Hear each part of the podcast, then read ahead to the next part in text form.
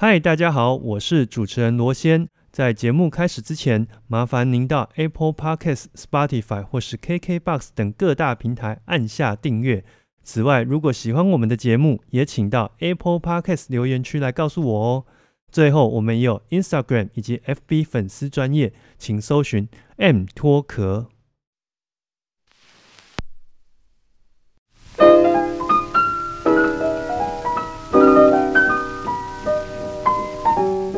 我是罗先，欢迎收听 M 脱壳 Music and Talk。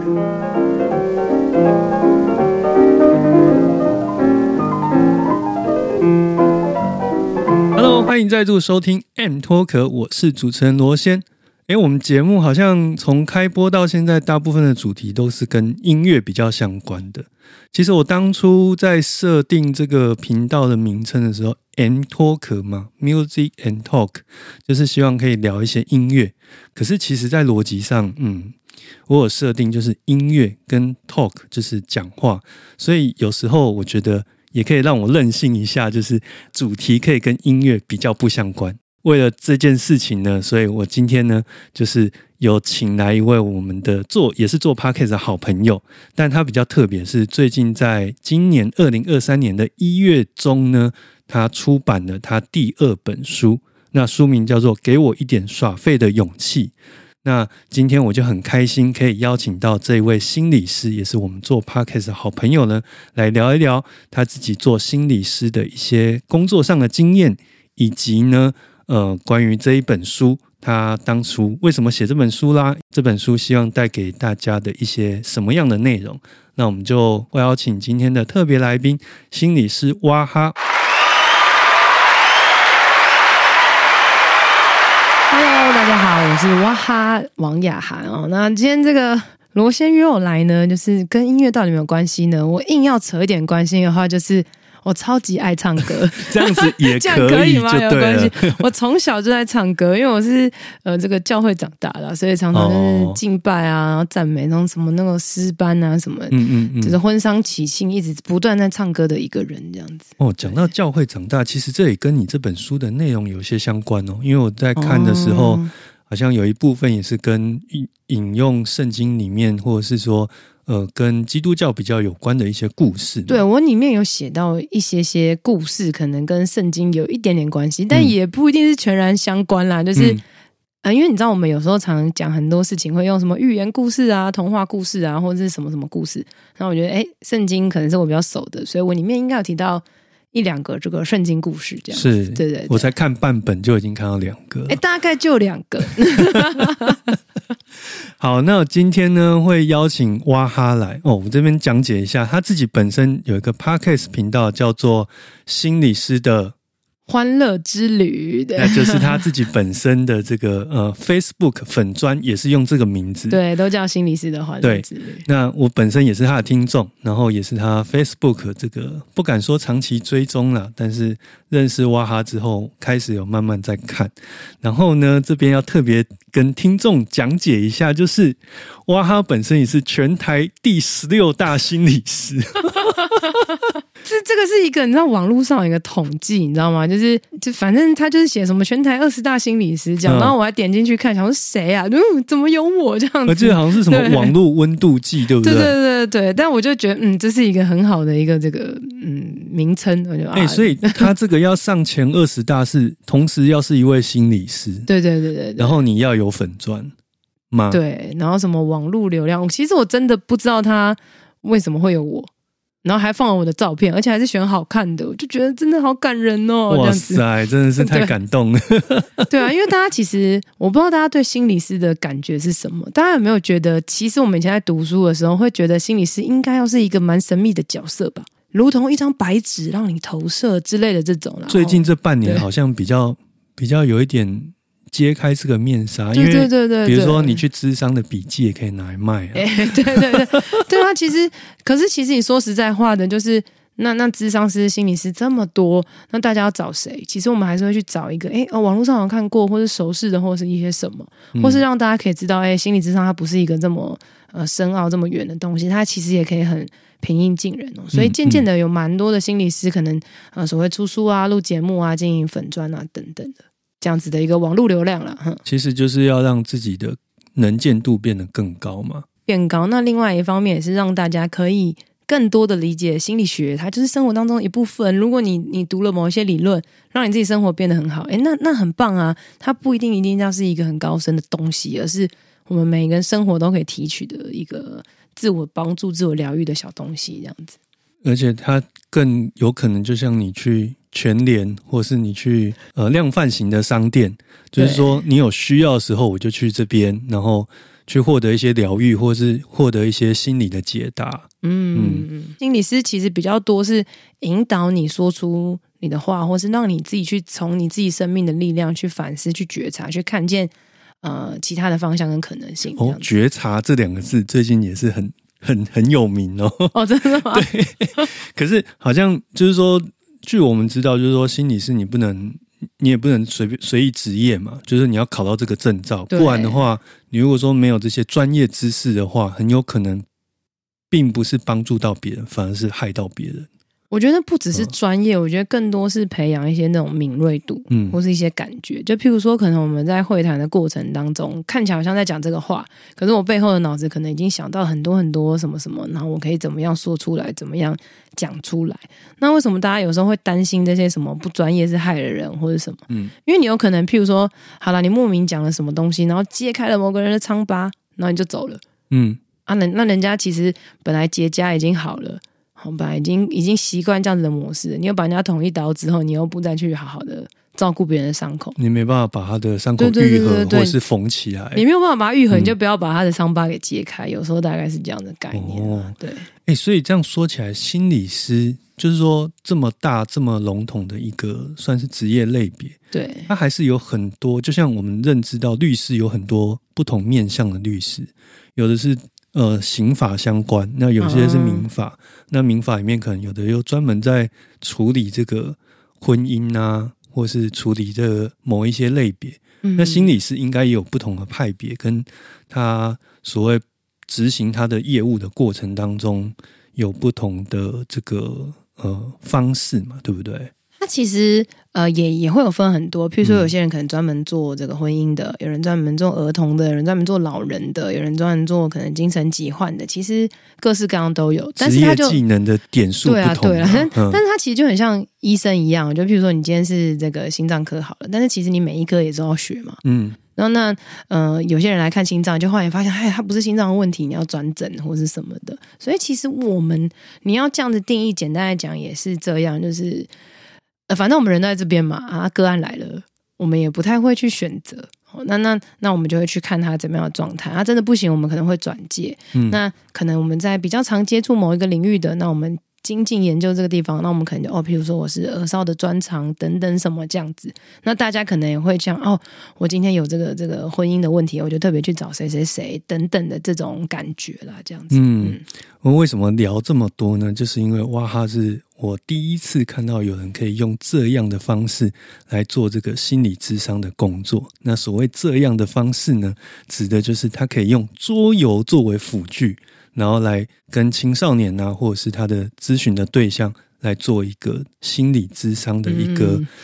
算是一个很好的媒介嘛。对，其实桌游对我来讲，它它的确就像是一个媒介哦。那呃，因为我主要最常接触的对象其实是犯罪青少年，好，或者是那些呃非自愿的个案。好，那他们可能啊，不像大家想象的，就是哦，我有我有一些状况，我来找心理师。他们没有，他们可能是被逼迫的。好，就是老师逼他们来，或者呃政府逼他们来，法院逼他们来等等。嗯，那或者是一些大学生，他们就是来混学分的，不想上课这样子。那我还是必须要跟他们谈，呃，无论是演讲、教学一些东西，或是个别治疗等等的，我要引起他们的兴趣，或者是我需要跟他们建立关系，然后用一些活泼创意的方式。所以我就啊，因为我自己蛮喜欢玩的啦，那我就把诶桌游游戏结合应用在我的工作当中。那当然，其实如果你只呃。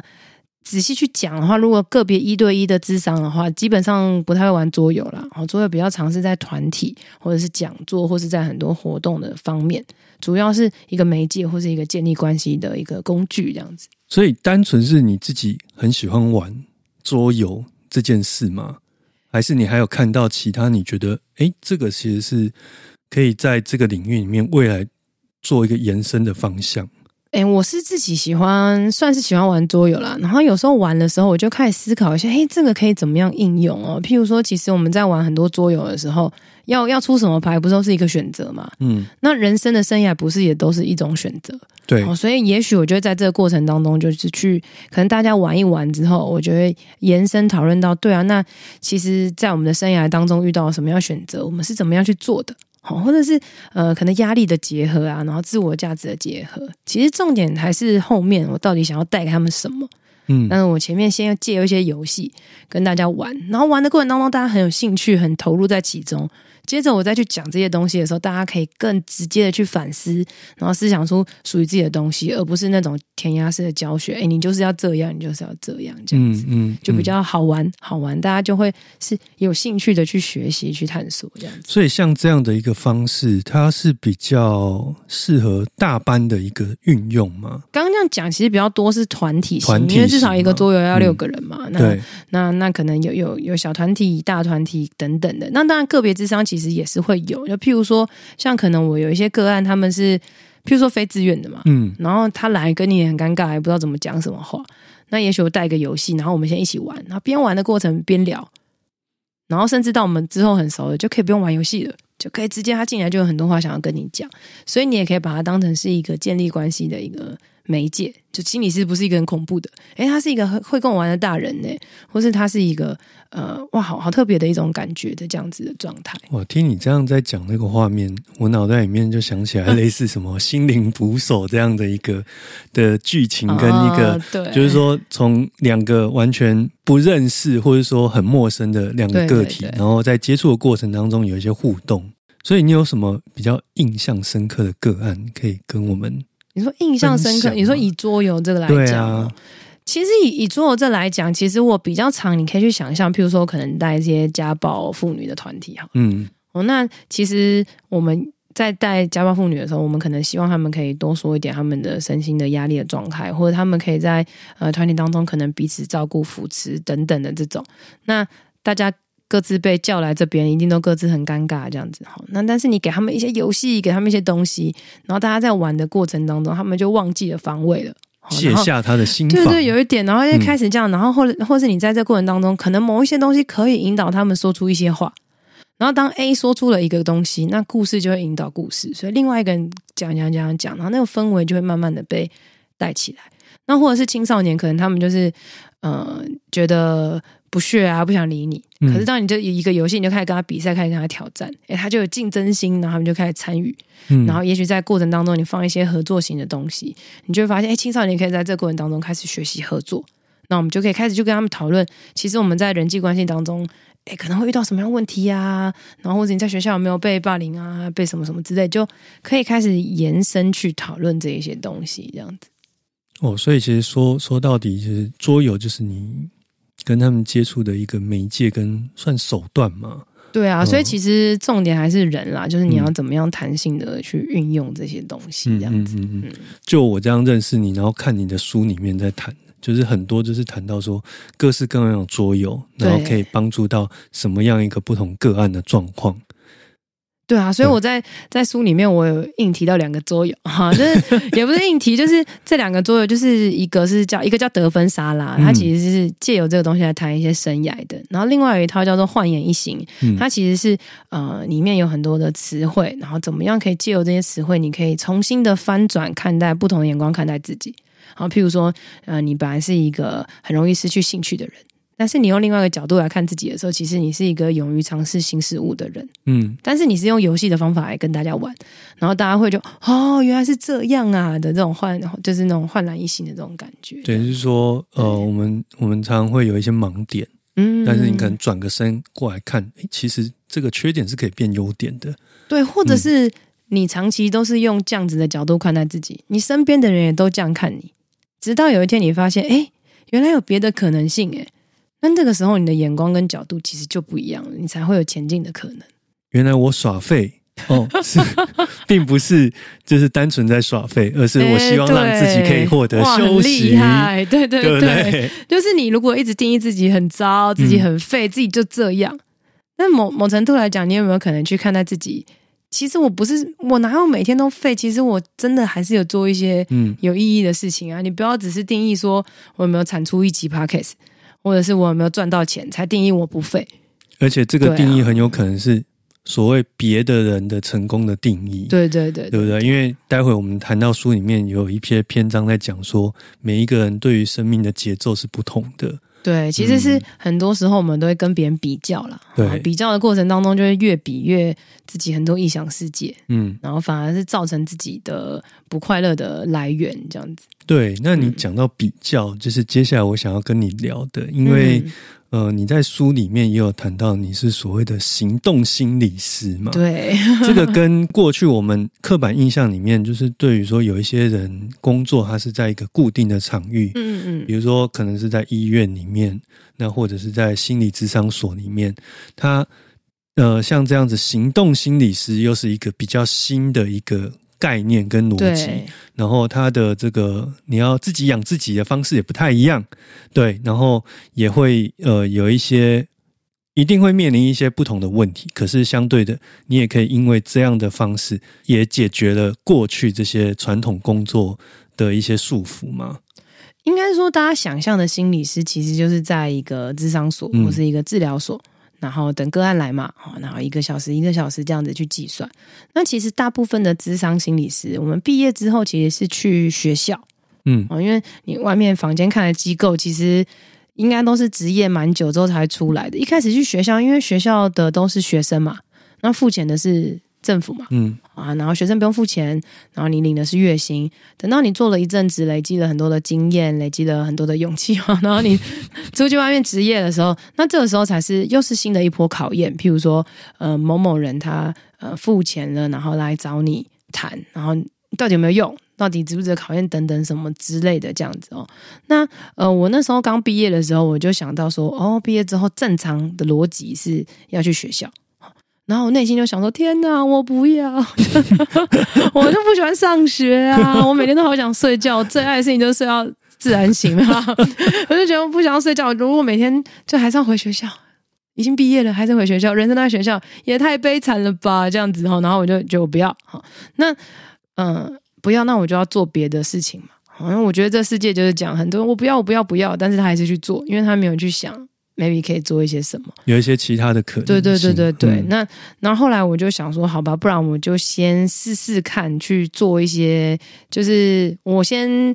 呃写一点文章，好，然后还有就是有一些房间有一些工作，可能他们也需要找一些老师去那边上课啊，然后再远我都去，嗯所以我常常在我刚职业的时候就跑到很多很远的地方，什么台东啊、澎湖啊什么之，类的。我看你连那个什么对桃园复兴乡都有上对，我。就去很多地方这样子，然后可是因为那时候我就给自己想说，哦，那我就一两年的时间啦，哦，反正就是呃没有要赚很多钱，就是就是先试试看嘛，啊，真的不行啊，再回学校嘛，再怎么回样就是这样嘛。对啊，嗯就是说不定还会变瘦，然后所以我就到处去接工作，然后那时候接就有写一些文章啊什么，然后慢慢累积这样子。那这个东西叫做行动心理师啊，所谓行动心理师就是你没有固定一个地方，然后你会去到处接案。嗯但是其实这个东西最大的难题就是你要怎么接到案子。嗯，对，那其实大家很多人都会卡在这边啊，我又不就接不到案啊，那么多人想要找我，哇，这个跟我我们做 podcast 也是大家都是哦这样，就也没有 也没有人要找我。可是我嗯那个时候的状态就是、哪里可以去我就去，然后去我就做到最好，然后自己做记录等等，就慢慢累积啦。然后呃，有一餐没一餐的度过至如今这样的话，就是像我我就讲我淡旺季之分啊，可能我淡季的时候就真的没什么工作，对，对，然后呃旺季的时候可能很忙哦，那大家就会看到哇你好忙哦，你好赚哦，那可是大家也没有看到我淡季或是我没事的时候，可是这样就有点像是，比如说以前农业社会的农夫，对不对？对。我比如说这个春天播种，然后夏天收割，然后秋天要处理这些稻作，那我在冬天我就死休息。了，所以你在疫情期间应该也是蛮辛苦的，差不多就是这样。概念。其实选择他你可以说他算是自由业，嗯就是对自己负责。那我我觉得我自己有点在更辛苦的地方，就是现代其实行动心理师这个工作越来越多元，就越来越被看见。可是我蛮久以前开始做的时候，就没有行动心理师这个词啦，对就是我都是有点算是自由自己在在在探索。，freelancer 自由接案者，对对对，真是很久以前还没有自由接案这这个概念呢、可能爸爸妈妈都觉得你是不是在废什么，在干嘛之类，的。嗯那、我怎么整天看到你在家哎，里面对对对对睡觉？对对对，大概有点类有点类似这种感觉，对对对。但是我觉得，所以有某种程度来讲，是我个人觉得我的心态就是心脏蛮强的，就是我我我我觉得就是好，反正就是这样，大大不了就回去，不然我就先试试看，然后就是口袋也要有一点，也也不是口袋哦，我觉得我觉得这个是安全感的议题 嗯耶，就是我我我会知道，反正是可以，反正我我我是可以的。那那我不要因为我现在做不好，或者现在怎么样，然后我就啊，然后就放弃了或者什么。嗯，嗯那嗯，可能我 maybe 好，可能我信信耶稣好了，我觉得哎，神会给我有很好的安排，那我就好好做那些该做的事，都会有很很美好的计划，试试着去尝试看看。所以我就是抱持着这一个信念这样子走过来的。那我刚刚讲安全感，就是没工作的时候一定会焦虑啊，是啊，真的很焦虑诶，因为我常常我那个薪水就是一个月的那种高低薪可以差到十十倍诶。一万跟十万的差哎，别，对，肯定你可以这样嗯想，一万、十万可以差到很多。那甚至我以前可能一个月可能赚不到一万块，嗯然后或是什么的，就是各式各样，他都有这个可能。那很多人真的受不了这时间，他就回去做做正职了。好那嗯我我自己从小就知道，不是从小 出来工作我就知道我是嗯。我的工作你不能算一个月一个月的嘛？那我嗯赚多的时候，其实我就好好存啊，好好理财啊什么的。然后看的是年薪啊，不是看你那个月薪啊。对，其实你要看的是真的，其实真的是看年薪啊。嗯有些年轻人，呃年轻人啊，姐老了。然后有些人就是赚多少花多少，有些人赚很多钱，然后你看他消费的方式，你就觉得哇，你你好像就是你钱都要花完了。而且，哎、对嗯对啊你讲这个我很有感诶、我以前在领月薪工作的时候，就真的是，反正我就算到下一次五，假设五号领薪水，我我到四号都还有饭吃，剩下的都随便。哦，哦。因为因为所以我自己都变这些器材，你看，我我有我有一点是那种我我蛮喜欢理财的，就是我嗯从小就那种红包钱我都会存起来的那种，是。就我没有太大什么物欲什么的。我听你节目不是什么爸爸妈妈都会收走，对，只是没有。可是我就我就会可能 may- maybe 存钱呐、嗯然后我就规划。我记得我那时候研究所毕业的时候，我就买一本书，叫做《呃，我工作我存到一百万》，然后对，就那种那么无聊的书哦，然后我还去看，然后我就觉得，哎，对啊，其实本来就是要理财，就要规划。你你赚多少钱不是重点，是你存多少钱。所以我，我我觉得我一直都有在做一些。呃，就是好好把钱存起来，多的时候少的什么，我的我不会让我的生活有什么大起大落这样子。那但是我存钱，我真的想要买什么东西的时候，我可以买，但是我不会像就是哦，我要犒赏自己买什么 LV 包什么之类的啦。所以某种程度，嗯、大家最不能接受的安全感其实是财务嘛。嗯但财务这边是知道我会面临很变动的工作，所以财务会是一个增加我焦虑跟不安全感的东西，所以我很认真去面对它，然后呃去看怎么规划啊什么之类，以至于支持我可以这样子比较弹性的工作。嗯，嗯，我觉得你讲这一段，其实就是所有的，不管是心理行动心理师也好，或是任何接案型的工作者，他都要有这样的心理素质跟算是规划的能力。就是真的嗯不能乱花钱。真的，不是，我觉得，哎、我讲到乱花钱，我觉得其实很多时候大家会有一种犒赏自己的感觉，嗯，就是我觉得好累，有时候我要犒赏自己，然后就会去乱花一些钱，然后把钱都花完了，而且心。态上会会觉得说对对对，我下个月一定有钱进来，我就好好的把它用掉。然后犒赏自己之后，那你就觉得，如果我没有要犒赏自己这样啊，其实我也不用赚辛赚钱赚那么辛苦。然后反而就 就因为我累得跟狗一样，所以我要花这这些钱这样子啊。譬如说我要去酒店消费这样啊，完全是蛋生鸡，鸡对对对。然后你就酒店消费之后你要花很多钱，所以你就要再做到死嗯啊。那你不会去，你如果没有做到死，你不用犒赏自己，你就去吃个什么啊 Lady M。嗯，跟酒店消费是差很多，然后你其实也可以让你的生活维持在很平稳、很舒服的状态，不用把自己逼得很死、很累，跟累得像条狗一样这样子。对啊，而且你财务上还有一些弹性在嘛。对啊，对啊，嗯对啊。嗯嗯。你刚刚讲的这一段，以及行动行动心理师这个，是未来的工作形态里面，它越来越多像是这样，就是说，我不见得是聘雇一个固定薪水的工作，或是稳定薪水的工作，我就是在这样的一个规划当中，我必须要懂得就是这个守成，然后也必须要懂得进攻。就是你要去思考，好，我决定要做这样子类型的工作，那。什么事情会造成我不舒服，或者造成我焦虑？嗯啊，比如说 podcast 好了，就觉得嗯钱嘛，对，那你就是你不能就是空有理想嘛，那你要去想，哎，那财务的部分我可以怎么样去做？然后可以提供什么样的服务去卖？对对对对，你就要去思考这样啊。那如果今天这些东西有足了，那是不是更足以支持你去做一些更有一些有挑挑战性的事情，或是有意义的事情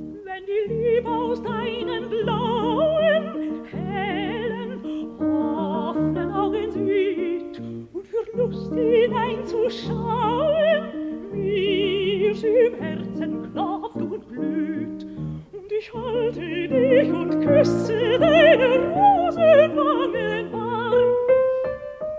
Liebes Mädchen, und ich schließe dich in meinen Arm, in meinen Arm, in meinen Arm. 我是心理师王雅涵，现在你收听的是 M 脱壳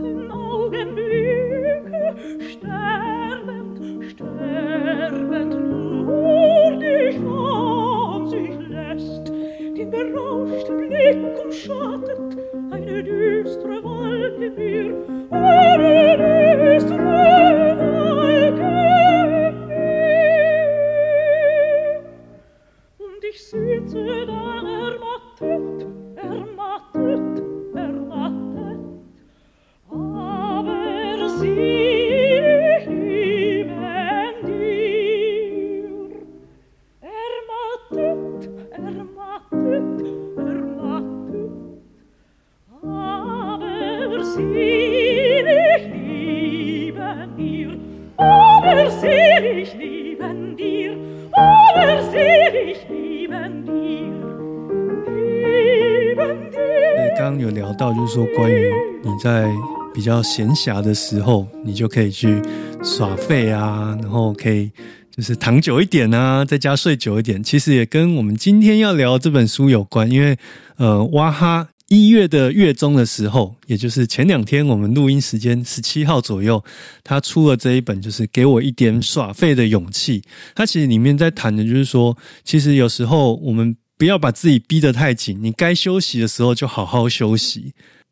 因为我才刚拿到书，我看了一半，大概是在讲这样。我我觉得，呃，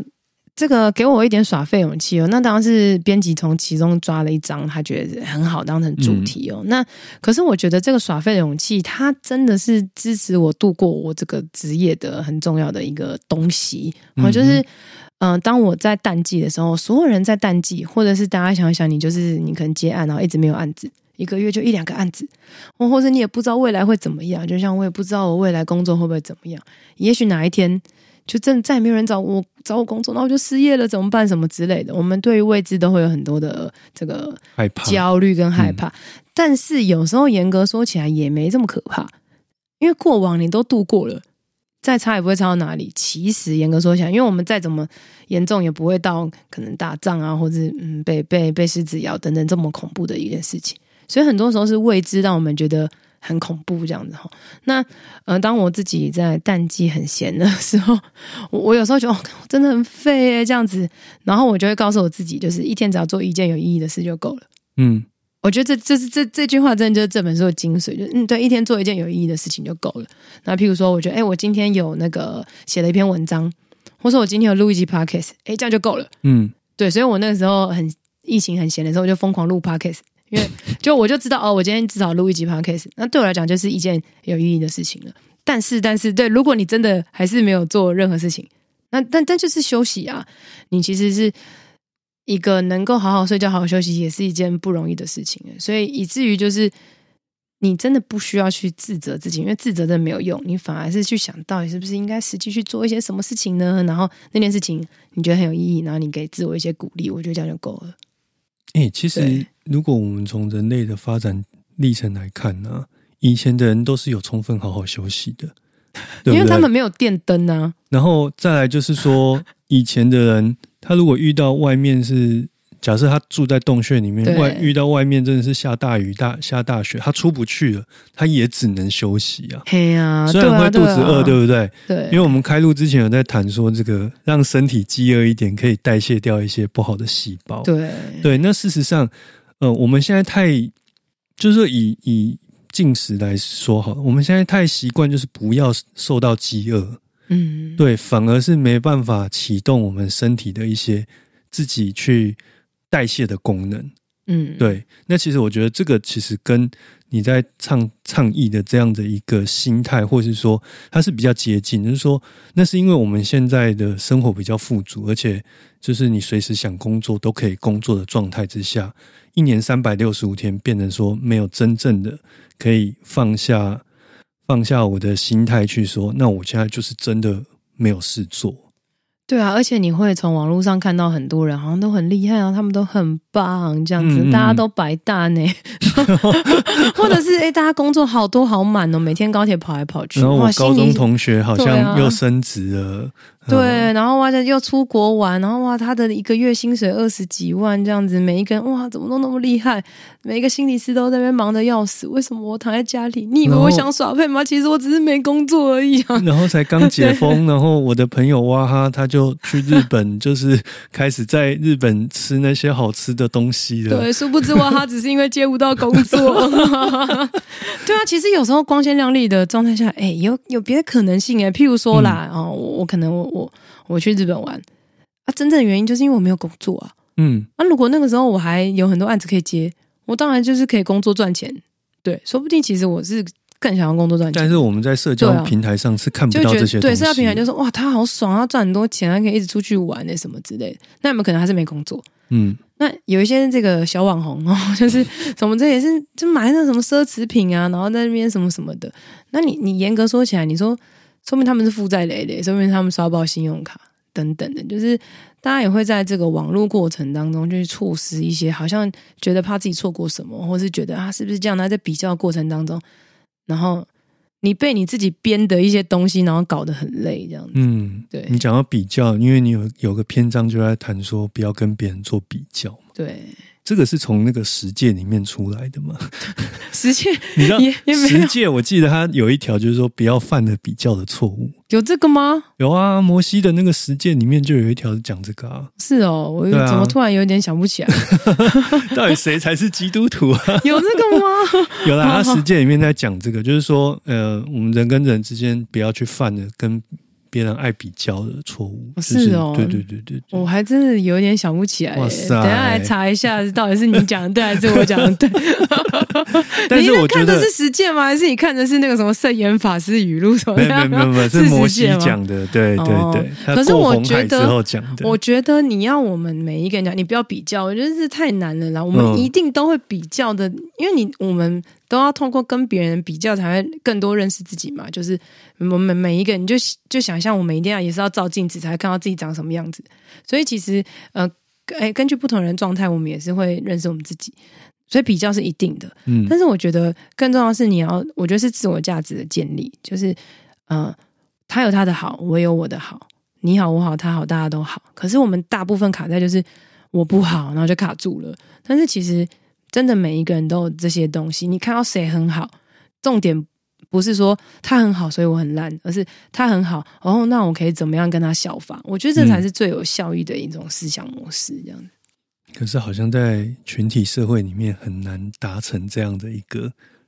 这个算算什么思想乌托邦吗？对，或者是他很好，可恶啊，然后开始攻击他。把他拉下来，对对对，有时候会是这样啦。老板他论文是抄的，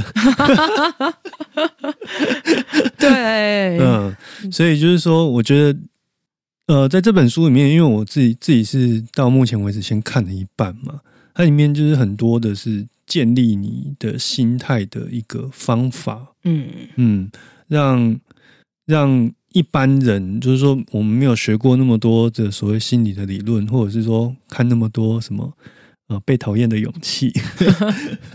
但是你也可以就是从这个故事里面或是书里面字里行间去感受到说，或者说去学习到说，哦，原来我们有时候自爱不浅的，有可能是只是我自己心情上过不去而已。对啊，嗯所以其实每一个人都要学习一些自我调试或是呃自我照顾的一些地方。嗯，那可是当你心里的能量不够或者不足的时候，你就很厌世嘛，哈，厌世的时候我们就会抱怨、批评等等。那这其实就很像是你停滞在现在这个阶段，你就没有办法去往前走，因为你都会觉得是别人让我怎么样，是别人的问题，别人怎样怎样怎样。那你其实就是一个不动的人。嗯可当你去看，哎哦，那我可以做一些什么呢？我可以怎么样呢？你就会渐渐拿回你生命当中的一些掌控权啊！我觉得这其实是很重要的一件事情。对你刚刚讲到这个抱怨啊、批评嗯啊，好几年前啊，有一部动画皮克斯的《Inside Out 》，哈哈哈，我觉得看那本那个那部动画跟你这本书有有让我再回重新回想到里面的剧情，就是说，比如说我们都不喜欢忧伤、难过，嗯，可是其实这些情绪它本身它还是有一些作用存在的。对啊，对啊，对对对，我记得很印象很深刻的是那个里面那个主角哦，他呃走到一个程度，他走不下去，然后那个蓝色那一个角色就是悠悠，悠悠负责掌管人大脑里面难过的那个状态，他就是过去只是陪伴着他，就让他慢慢的就变好了。嗯，事实上，是我们常常也忽略掉这些所谓的负面的情绪，它在某一些时刻当中是有作用的。对啊，其实嗯忧郁啊，或者反正各种情绪都有它的功能。我觉得大家可以想象，情绪没有一个情绪是不好的，然后每一个情绪都有它的功能。嗯那你就想象，假设情绪它就像一个小天使一样，它会在你的旁边跟你讲话，然后他可能跟你讲说：“哎，我觉得你现在应该要停下来休息一下喽，或者是我觉得你现在其实有感受到威胁，你要好好保护自己等等的。”你就想象他是一个小天使在跟你讲话啊。如果你喜欢他，譬如说快乐的，你就会常常跟他对话，听他讲话啊。如果你觉得他很可怕或者讨厌他，你就会不理他，不听他讲话，那假装不存在。嘿丢，然后那个小天使就会觉得说：“天哪，主人你怎么不听我讲话呢？”他就会一直想要吵你，一直在烦你，然后他就呃这样子，然后以至于最后有一天他把你压过了，然后你就啊好像失控的感觉。可是其实你真正要做到的是，你要相信这些小天使都是很好的，然后去听听他们想要跟你说些什么，啊，是不是你可以跟他们好好配合，然后去聆听他们，你就可以有一些改变，不是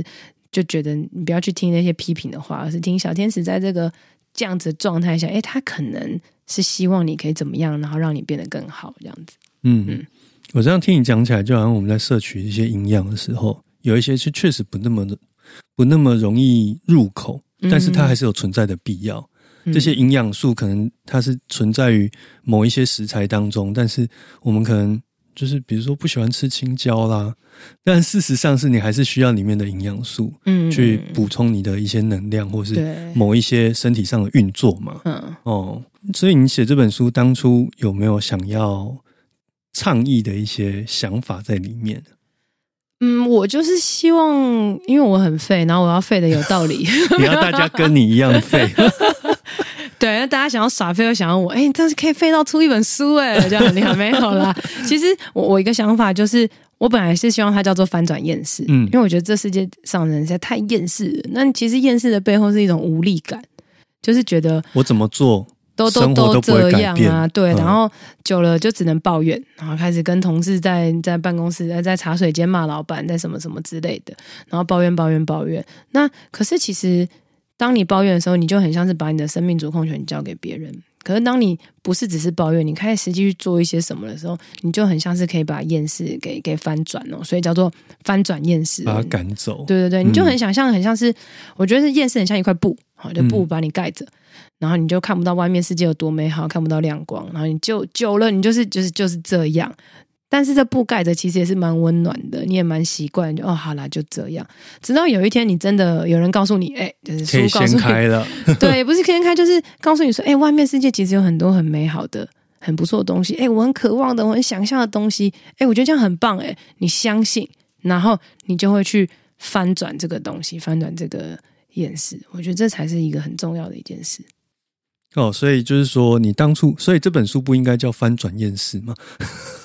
对，我觉得他他副标有啊，这本书叫做《给我一点耍废的勇气》，你的存在永远值得被爱。翻转厌世，负能量，消息也是一件有意义的事。也太小了吧？对，没有。其实现在书就主标跟副标啦，对，对。但是其实，嗯，厌世就是。你就觉得很无奈、很无力，然后觉得无可奈何，嗯，然后你又一直忙、一直忙，然后庸庸碌碌，然后最后还责备自己，自己真的很糟糕啊，等等什么。然后户头也没钱啊，对对对，也买不起 然后老板很机车啊，社会环境很糟。可是其实耍废勇气是要告诉你，就是你本身其实就已经很好，就有这个价值。其实你每一个人都有这些能力去追寻到、找寻到自己属于自己的很好的、很美好的一部分。减少一些自我责怪，反而是让自己呃足够休息。你有足够的心力，你才不会只停留在我毫无能力，然后我只会抱怨、只会批评的这个状态，这样子。对，而且我觉得上班久了，难免就是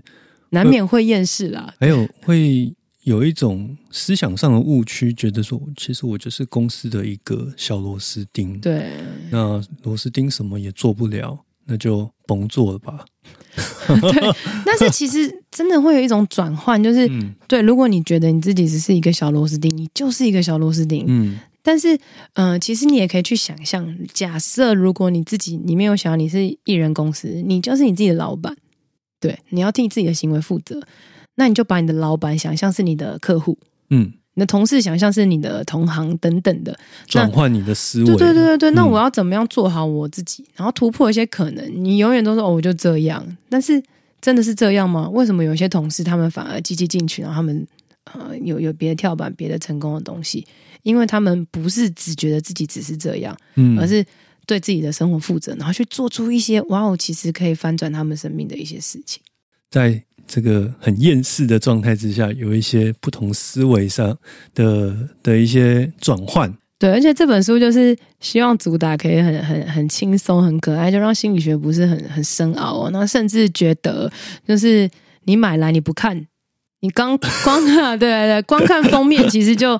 告诉自己，对啊，我耍废，但是啊，就是要休息。耍废是有勇气的，你耍废都是一件很不错的事情。那某种程度也是一种自我疗愈，特别是一些每天都忙碌然后停不下来，还是很焦虑的人。那你可以看一下这个书。如果说你是上班族，休假在家，真的是